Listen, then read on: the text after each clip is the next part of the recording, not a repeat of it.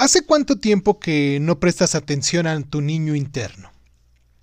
Él te enseñó a divertirte en la vida y a no tomarte las cosas tan en serio, ¿lo recuerdas? Él te dijo que el mundo era de chocolate y que la luna era de chicle o de queso o, según tanta imaginación. Que cualquier lugar era único y mágico para jugar, que no importaba un coche eléctrico o un simple palito de madera. Tú podías construir mundos con dragones y castillos solo con, con, tu imaginación, ¿recuerdas? Hoy te voy a pedir que busques un peluche o un muñeco. No importa si ya lo tienes o, debas comprarlo. Lo importante es que él te acerca a tu niño interno. Con él vas a jugar, comprar dulces, divertirte en tu cuarto o con amigos.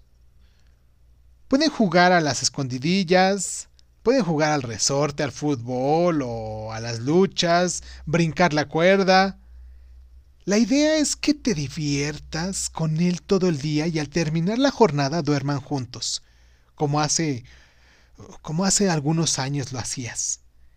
Vuelve a ser niño o niña solo por el día de hoy y sé niño por siempre, pues de ese modo se regresarán una de las grandes alegrías del hombre, lo que es divertirse.